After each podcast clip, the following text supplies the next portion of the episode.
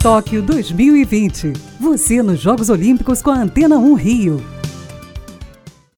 Começou hoje o pré-olímpico de basquete 3 contra 3 em Graz, na Áustria, e o Brasil entrou com tudo. A seleção atropelou a Turquia por 21 a 6. A equipe volta à quadra daqui a pouco, às 4h10 da tarde, para enfrentar a República Tcheca. Também agora à tarde, a seleção feminina de vôlei bateu a República Dominicana pela Liga das Nações em Rimini, na Itália. As meninas não tomaram conhecimento das dominicanas e garantiram a segunda vitória seguida por 3 sets a 0. Amanhã, a seleção enfrenta os Estados Unidos às duas e meia da tarde. Faltam 57 dias para os Jogos Olímpicos de Tóquio. Para a Rádio Antena 1, Pedro Paulo Chagas.